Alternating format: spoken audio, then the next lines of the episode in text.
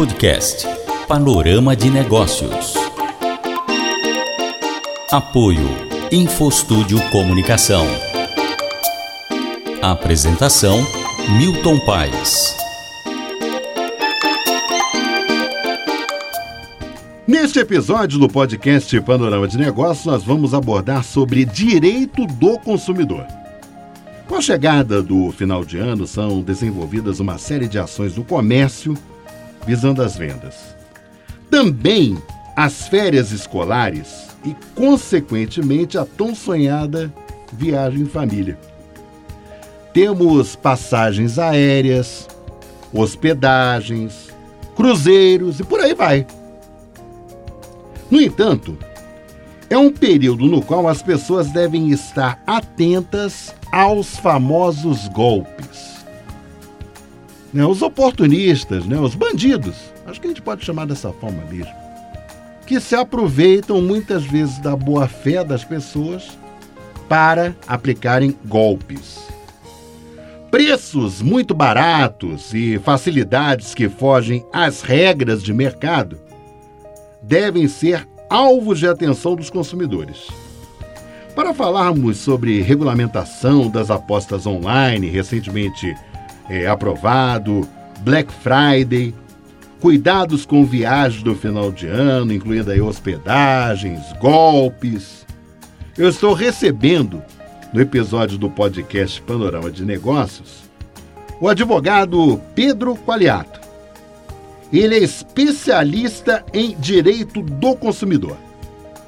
Com trabalhos técnicos do jornalista Alberto Lopes e apoio da Info Estúdio Comunicação, profissionalismo, criatividade e parceria, está no ar o podcast Panorama de Negócios. Doutor Pedro, obrigado eh, pela sua participação é, no podcast Panorama de Negócios. Eu acho que é, é interessantíssimo. Eu sou meio um tanto meio apaixonado né, por esse tema quando se trata de direito do consumidor, porque a gente orienta as pessoas, né, e nesse sentido, eu imagino que é, é de suma importância que as pessoas saibam dos seus direitos. Também dos deveres, né? A gente fala dos direitos do consumidor, mas tem deveres também, né? Que as pessoas devem, devem ficar atentas é, com relação a uma compra ou qualquer área é, que você vise, como viagens, por exemplo, e por aí vai. Muito obrigado, viu, doutor Pedro? Milton, eu que agradeço a oportunidade. É um grande prazer participar desse podcast Panorama de Negócios, principalmente um tema como esse, no momento que o mercado se aquece, que as coisas acontecem como é agora, nesse fim de ano. Então eu agradeço bastante o convite. Bom, a gente fala já há algum tempo que faz parte da agenda no Brasil. Né? Nos Estados Unidos já tem bastante tempo que é a questão do, do Black Friday. O brasileiro acolheu muito bem, para o comércio é fantástico, muito obrigado. E, na verdade, a data, que seria, no caso, a última sexta-feira do mês de novembro, acabou se tomando numa oportunidade de negócio e muitas vezes várias empresas do varejo fazem promoções ao longo de todo o mês de novembro. Associada à questão da Black Friday, mês de novembro, nós temos aí na esteira as festas de fim de ano.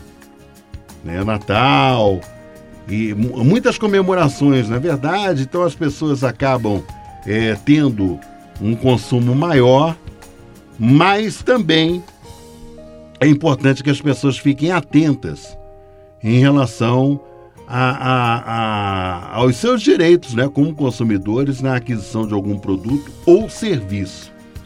Aí, tomando isso aí por base, é, o Pedro, eu imagino que, com base no Código de Defesa do Consumidor, nós vamos perceber que é, determinadas ações as pessoas devem ficar atentas. Exemplo: compras pela internet. Hoje, por exemplo, as pessoas estão preferindo né, o índice de percentual de compras pela internet, muitas vezes supera até algumas lojas físicas.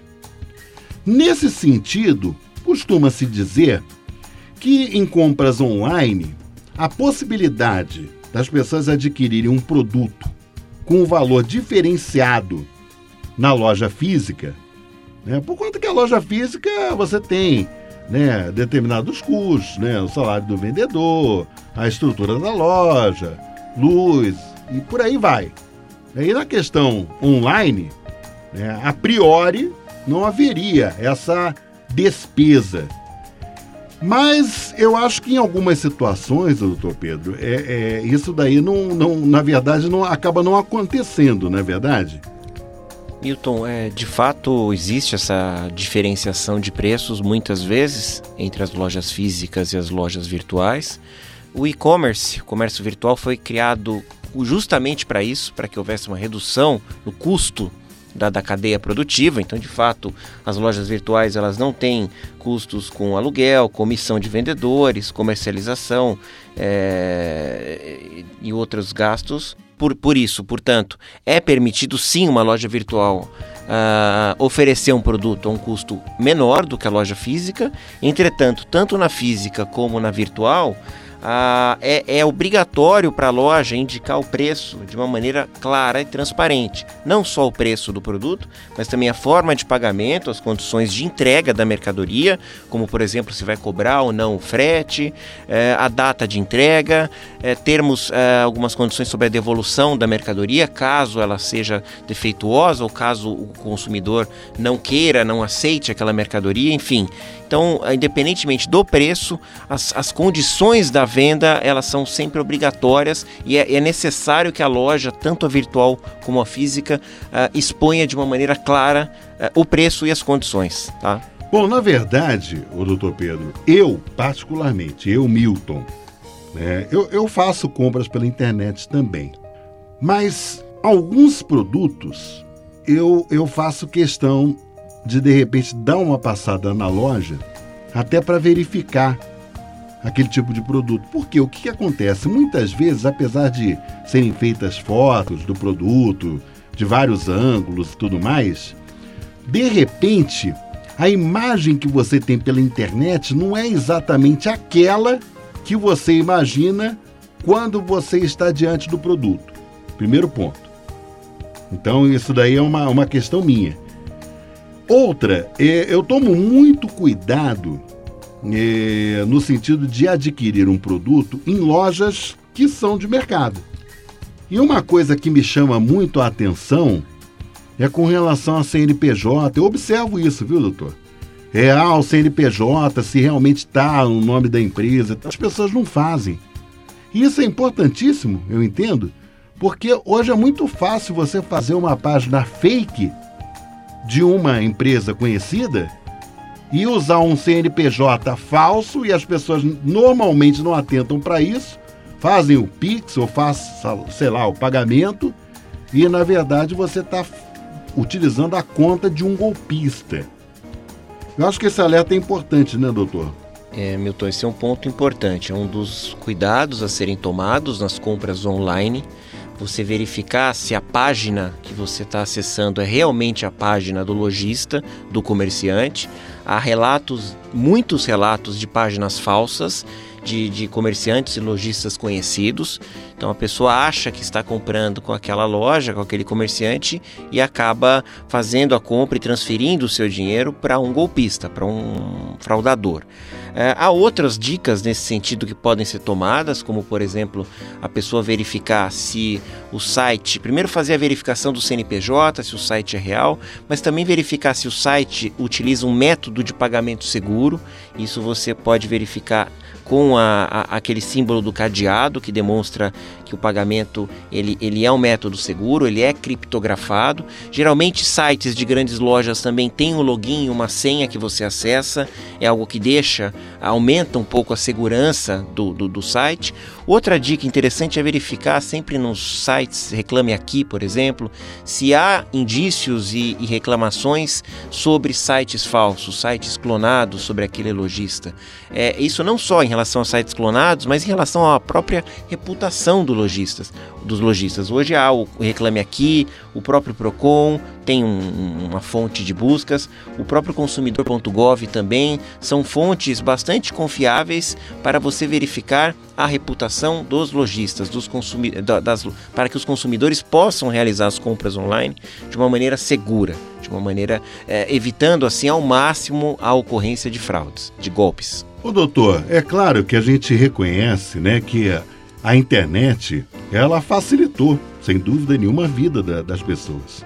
Né? Muitas vezes elas não têm tempo, por exemplo, para ir numa loja física, elas precisam adquirir um produto, elas vão lá e fazem uma pesquisa de preço, por aí vai. Mas infelizmente, o, o doutor Pedro, a gente tem percebido que os golpistas estão cada vez mais ousados. Vou te dar um exemplo. Isso aí eu falo sobre serviços também, tá? Senhor acredita que a CPFL paulista está tendo problemas em relação a golpistas que clonam exatamente a página da CPFL, mas na hora do pagamento, o CNPJ não é da CPFL Energia. Né? Aí numa situação como essa, por que, que eu estou te perguntando isso? Porque é uma situação muito complicada. Ah, o cara está devendo uma conta de luz, por exemplo, está devendo uma conta da Congás, sei lá. Aí o cara vai, ele, ele digita lá o endereço, a internet, aí aparece lá o site, ah, é esse. Aí tá lá, aparece realmente a, a, a dívida do cara e tal. Aí chegam a, a, até esse nível, a esse ponto. O camarada vai, paga, aí tem o corte da luz, tem o corte, por exemplo, do gás, porque na verdade ele fez o pagamento num, num, num, num site falso. Como é que fica esse, esse consumidor? ele fica no prejuízo. Que eu, eu entendo também que a companhia, que no caso seria a CPFL ou a Congás, eu estou dando o exemplo dessas empresas, mas tem inúmeras outras, também é, é meio complicado, por exemplo, eles assumirem de repente um prejuízo. Em... Quer dizer, como é que fica um impasse numa situação dessa, doutor? A, a Milton, há relatos até mesmo de clonagem de sites de bancos, tá? A gente já viu uh, fraudadores clonando sites de instituições financeiras. Numa situação como essa, o que acontece? Se isso for levado ao judiciário, um juiz de direito vai analisar até que ponto o fornecedor eh, pode ter dado causa a esse golpe ao não alertar os demais consumidores, aos consumidores, a ocorrência de situações de clonagem de seu site ou ao não aumentar o nível de segurança da criptografia do seu site, tá? Ou uh, até a partir de que ponto o próprio consumidor acabou de uma forma é, negligente, de uma forma omissa, contribuindo com a, a, o cometimento da fraude, tá? Então não é em todas as situações que o fornecedor, que o banco ou que a CPFL ou vai ser responsabilizado. O juiz vai analisar se o consumidor tomou as medidas mínimas de precaução, é, se o consumidor foi minimamente atento em relação àquela, àquela fraude, vai verificar também se a empresa alertou os consumidores sobre a ocorrência de fraudes. Tudo isso vai ser uma análise de 360 graus que o juiz vai fazer para poder atribuir o, ou não o pagamento, a responsabilidade daquela ocorrência ao consumidor. E aí atribuir alguma, arbitrar algum tipo de indenização, seja o ressarcimento do valor é, do golpe, seja algum dano moral, se a empresa tiver agido de forma negligente. Então eu diria que é uma análise muito minuciosa, sensível e caso a caso, o que a gente tem observado no, no judiciário em relação a isso, a essa situação. Nós estamos conversando no podcast Panorama de Negócios hoje com o advogado Pedro Qualiato, que é especialista em direito do consumidor. No, nós vamos para um rápido intervalo comercial. No segundo bloco, eu vou abordar com o doutor Pedro sobre a questão de viagens, né? Parte gostosa, né? Final de ano chegando, férias escolares, você viajar com a família. Nós vamos conversar é, em relação a essa questão, porque também nessa área você tem que tomar muito cuidado com compras de passagens aéreas. A gente tem um exemplo, né, infelizmente, do que aconteceu recentemente com a 123 milhas. Então, todo cuidado é pouco. Mas após o intervalo comercial.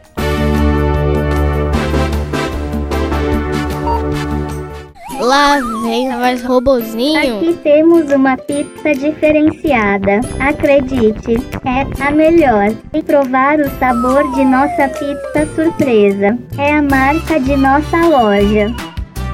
Ah, agora ouvindo assim uma locução natural, dá até vontade de devorar essa pizza, não é mesmo? Grave conosco a locução para o vídeo de sua empresa ou da mensagem personalizada da URA ou daquele audiovisual de treinamento. InfoStúdio. 24 anos de locução com profissionalismo. Faça contato conosco e contrate nosso serviço. Telefone WhatsApp 19 3229 0323.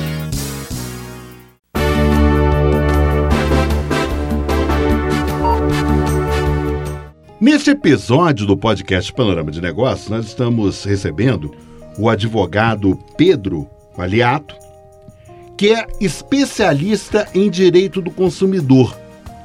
E nós falamos no primeiro bloco sobre a questão de Black Friday, das compras de final de ano, né, período de Natal. Mas é, eu acho que seria interessante, agora nesse segundo bloco, eu quero dar sequência um pouco mais em relação a essa questão, porque muitas vezes as pessoas compram um produto pela internet e elas se arrependem com relação ao produto. Mas como é que fica? É, prazo, por exemplo, de, de, de chegada do produto. Eu acho que tem algumas questões assim relacionadas à compra online que são importantes de serem tratadas aqui. Nesse sentido, doutor Pedro, quando você fala da questão, ah, eu comprei um produto, ah, eu vi o produto, achei o produto bonitinho e tal, tal, tal, recebi, mas de repente o produto não era exatamente da forma como eu imaginava. Eu quero devolver esse produto. Eu posso devolver? Como é que é feito esse trâmite, doutor? Milton, uh, para, para as compras realizadas fora das lojas presenciais, fora do estabelecimento comercial, primeiramente se aplica uma regra do Código de Defesa do Consumidor, que é o direito de arrependimento.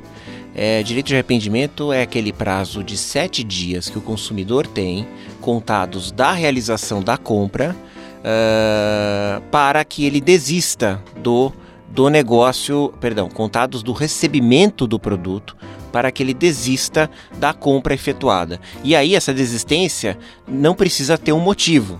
Você pode trocar simplesmente porque você não gostou da cor ou porque você mudou de ideia em relação àquele produto. Então, para as compras online existe essa regra dos sete dias contados a partir do recebimento. Só que, só, só, só um instantinho, isso daí é um, é um ponto bem importante. Sete dias a partir do recebimento do produto. Né? Você não precisa especificar exatamente como o senhor colocou. Mas veja bem, vamos dizer que eu não queira mais aquele produto. Eu, eu comprei uma geladeira. Eu não gostei da geladeira. Eu efetuei o pagamento. Comprei no cartão de crédito, sei lá. Ou de repente paguei à vista, que eu tinha desconto. Mas como é que fica essa questão, doutor? Por exemplo, eu não quero o produto. Eu tenho, eles vão me dar, por exemplo, de repente um valor ou eles vão me devolver o dinheiro? Como é que fica isso aí? Esse direito de arrependimento de sete dias, ele é absoluto. A pessoa pode desistir da compra em sete dias, não somente do produto e trocar o produto por outro produto de outra cor ou por outro produto similar, mas ela pode, a pessoa pode desistir da compra em si, tá? Então, é, isso, esse direito ele acontece porque muitas vezes as, as pessoas online por telefone online, elas, elas, acabam fazendo compras de uma maneira mais impulsiva, sem ter acesso ao produto. É, e a lei, sabendo disso, ela deu esse prazo para que o consumidor pudesse pensar melhor ao receber o produto se era aquilo mesmo que ele queria e que ele precisava. Tá? Esse é, esse é o direito de arrependimento. Existe também a troca do produto quando ele apresenta algum defeito, algum vício, tá? É quando a pessoa recebe o produto e não era o tamanho que ela tinha pedido, ou não era a marca que ela tinha pedido, ou a cor. Neste caso, aí não é o direito de arrependimento, é o direito à troca do produto por defeito. Pelo fato do produto não atender às especificações técnicas da que ele prometeu, não cumprir com o que estava anunciado. Neste caso, a pessoa tem aí o prazo de 90 dias para reclamar para bens duráveis, para produtos duráveis, como eletrônicos é, e, e, e, bens móveis, né? e 30 dias para bens não duráveis, como por exemplo alimentos, tá? produtos congelados, alimentícios que a pessoa recebe. Então aí é outra história, a pessoa exerce o seu direito de solicitar, exigir, no caso, a substituição de um produto defeituoso. E aí ela entra em contato com a loja. Isso também vale para loja, lojas presenciais, esse, esse prazo de 90 dias, bens duráveis, 30 dias para não duráveis. E ela solicita a, o reparo daquele problema. A loja tem 30 dias para resolver aquele problema, consertar o produto ou a, ajustar o, o defeito ou providenciar um produto similar. Tá? E entregar para o consumidor. Se em 30 dias a loja não resolver o problema do consumidor, aí o consumidor tem a sua livre escolha, três possibilidades. Ele pode desistir da compra e exigir o dinheiro de volta ele pode aceitar o produto defeituoso ou, é, ou, ou, ou diferente do que ele comprou, desde que haja algum ajuste no preço ou ele pode aceitar um produto similar, se a loja assim oferecer. Mas é o consumidor que vai decidir essas três possibilidades: desistência, aceitação de um, daquele produto defeituoso com um abatimento no preço proporcional ou uh, um produto similar que a loja eventualmente ofereça. Olha, uma questão que me chama muita atenção: frete. Cobrança de frete. Eu normalmente, quando eu vou fazer alguma compra, eu verifico se a empresa cobra frete. Se não cobrar frete, eu prefiro. Porque, né, eu estou fazendo uma compra, o produto mais barato e tal. Porque o que, que acontece? Às vezes cobra um valor de frete, Alberto, você tem uma ideia? Na verdade, acaba não dando o desconto que você precisa em relação ao produto. Bomba. Então eu vou na loja e compro. Se o valor é o mesmo, acaba saindo o mesmo. Né? Muitas vezes a compra pela internet é no sentido de você pagar mais barato. Se vai sair o mesmo preço da loja, então eu vou na loja, porque eu vejo o produto lá, aproveito, faço um passeio no shopping com a família, por aí vai. Essa questão do frete, a empresa pode cobrar, né, doutor? Isso aí. Não é ilegal a empresa cobrar o valor do frete, desde que ela indique de forma transparente, clara, é, o valor total do produto. Então, o valor do produto é X, o frete está ali Y, portanto, o valor total é X mais Y. Tá? Então, não é ilegal. A empresa também tem que demonstrar, mesmo que o frete seja terceirizado, a empresa que assume a, a empresa assume a responsabilidade por esse frete. Ela precisa indicar o prazo, a data de entrega, as condições de entrega, se tem alguma situação especial que exija, por exemplo, que uma pessoa esteja na residência. Tudo isso mesmo que a empresa fornecedora ou comerciante terceirize o frete, ele se responsabiliza e ele responde eventualmente por algum problema nesta, nesta etapa da, da compra virtual. Ô doutora, eu já vi situação, por exemplo, você compra, você mora num condomínio, teu condomínio não tem elevador. Chegou o produto, aí você vai, né? Tá lá esperando o produto. Aí o cara vira e fala o seguinte: não, a gente não sobe a escada para levar o produto. Tudo bem, empresa terceirizada. E aí como é que fica? Que o, o, uma geladeira, por exemplo, o cara vai fazer o quê? O consumidor vai colocar nas costas vai subir sozinho? Como é que fica uma situação dessa, doutor? É, a, responsabilidade é do comerciante de entregar o produto na residência do consumidor. Porque a gente sabe, Milton, que mesmo que o consumidor não pague é, pelo frete é, de forma separada, o valor do frete está embutido no preço da mercadoria. Então, de um jeito ou de outro, a empresa, o comerciante, ele recebeu por aquele serviço e ele precisa prestar aquele serviço de uma maneira completa, ou seja, até a porta do consumidor. Não, não poderia acontecer uma situação como essa. Isso certamente geraria reclamação, uma reclamação com fundamento por parte do consumidor. Ô, doutor, final de ano chegando, férias escolares, família quer viajar, comprar aquela passagem, ir para aquele local esperado, sonhado, finalzinho de ano e tal, mas algumas observações precisam ser feitas com relação a esses pacotes, por exemplo, turísticos de final de ano. E aí a gente fala sobre passagens aéreas, sobre em algumas situações de traslado, né, quando você chega no aeroporto e de repente você vai para o hotel. Aí você tem hospedagem, Infelizmente, a gente teve é, um, um, problema recente que foi de conhecimento público, a questão da 1, 2, 3 milhas, né? Muita gente perdeu dinheiro, perdeu viagem, né, em função dessa, dessa, desse problema com um, dois, três milhas. O que, que a gente é, pode orientar quem está nos acompanhando neste momento é, com relação a essas questões, doutor? Porque tem cruzeiro também, tem cruzeiro também, esqueci, né? Tem cruzeiro também, o pessoal vai para aquele cruzeiro e tal. Aí o cruzeiro tem festas temáticas. É bacana. Mas aí como é que fica, doutor?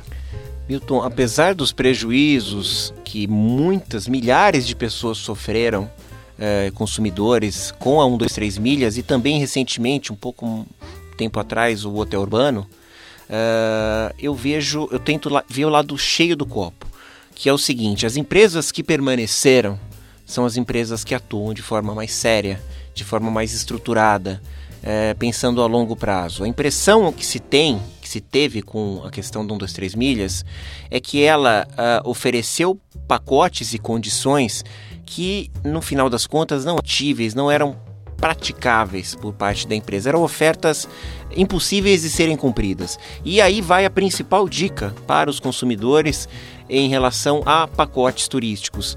É, desconfiem de ofertas muito agressivas, de ofertas que, que, que, que saltam aos olhos, que, que se sobressaem, que, que, que descolam muito do padrão, tá?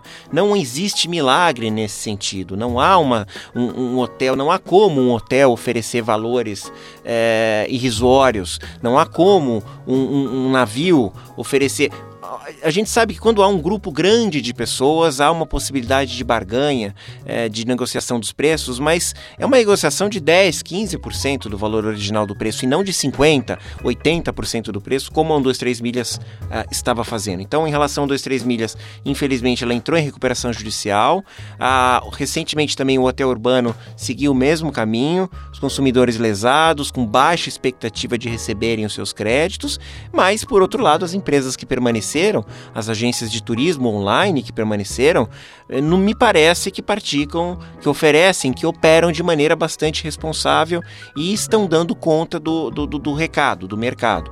Então, uh, dicas principais é, desconfiar de ofertas muito agressivas, tentar comprar com a maior antecedência possível para se programar. Uh, eventualmente, se houver algum tipo de mudança no itinerário, a gente sabe que às vezes a companhia aérea entra em contato, muda o itinerário, saiba o consumidor que é, ele não é obrigado a aceitar o que a companhia aérea está impondo, se há alguma mudança, ele pode exigir que a companhia aérea cumpra com o que ela ofereceu, exceto a não ser que seja uma situação climática, uma situação de força maior que esteja fazendo com que a companhia aérea suspenda aquele voo, cancele aquele voo. Caso contrário, se a companhia aérea é, é, oferecer alguma coisa diferente, o consumidor não é obrigado a aceitar, pode exigir o cumprimento do que foi oferecido e do que foi comprado.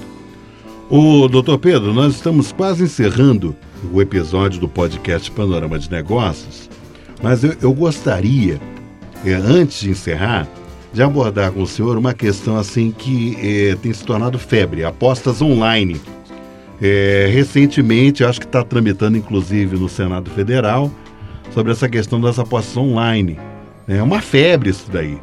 É, muita gente participa, muita gente investe, mas também tem muitas empresas, principalmente dos Estados Unidos, e do, do da, da, da, parte asiática, né? China, é, Japão, também Índia, empresas que oferecem né, essa questão da, das apostas online. O que, que a gente, para falar em relação a essa questão, doutor Pedro? Milton, em relação às apostas online, nós é, tivemos recentemente uma regulamentação, que é uma medida provisória que já está em vigor, mas que terá que ser convertida em lei para que ela tenha eficácia por prazo indeterminado. Essa medida provisória ela está trazendo as especificações de como a lei brasileira e como o Brasil vai tratar as empresas de apostas online, as chamadas BETs.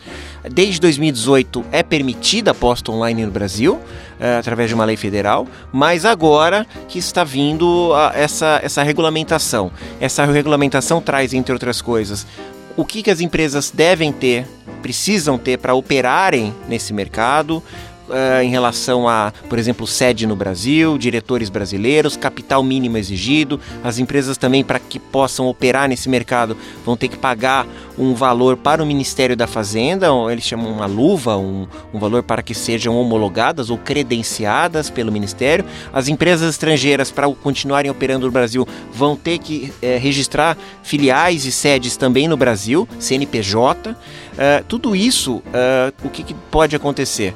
Eu vejo uma diminuição, uma redução no número de empresas. É, as empresas devem, tendem a ficar um número mais reduzido, mas também as que ficarem são, serão empresas mais estruturadas. As empresas também terão que ter uma série de cuidados com lavagem de dinheiro, vão ter que fazer campanhas para alertar sobre o jogo consciente. A gente sabe que a aposta online é algo que viciante, é algo que pode trazer uma doença psiquiátrica chamada jogo patológico. As empresas também vão ter que ser, então, então custear, patrocinar campanhas para alertar sobre isso e também campanhas para alertar sobre ah, os malefícios eh, da manipulação de resultados nos jogos, que é um, uma consequência, uma possível consequência, justamente a manipulação por atletas dos jogos. Então as empresas também vão ter que atuar nesta fiscalização e cientificação eh, da população, dos atletas, dos dirigentes, dos árbitros, para que as apostas online sejam operadas e exploradas de uma maneira responsável, consciente, a, a, e também uh, que traga receita para o Brasil. A aposta online agora, a partir dessa regulamentação, vai ser taxada em 18% pelo governo federal. Ou seja, de todos os, os valores que forem apostados, 18% vai seguir para o governo federal como imposto e vai ser destinado ao Ministério do Esporte, à Previdência Social, a, a, a causas so, uh, sociais, o que é bastante positivo. Estima-se que mais em, em 2024 mais de 2 bilhões de reais sejam arrecadados pelo governo federal das empresas de apostas online. Então, o mercado tende a se regulamentar, tende a melhorar, tende a se profissionalizar para que a gente possa atingir mercados já a, a, mais maduros, como é o caso da apostas online na Inglaterra, nos Estados Unidos e de muitos países da, da Europa. Doutor Pedro Qualiato, muito obrigado né, por esse, esse episódio do podcast Panorama de Negócios. Acho que foi muito esclarecedor né, para quem está nos acompanhando sobre o ponto de vista do direito do consumidor, né, em relação a várias questões e agora, mais recentemente, sobre a, a, questão das apostas online. Muito obrigado, viu, doutor Pedro? Milton, eu que agradeço. Grande prazer participar desse episódio do podcast. É, agradeço o convite e estou sempre à disposição. Você ouviu o podcast Panorama de Negócios. Apoio Infostúdio Comunicação.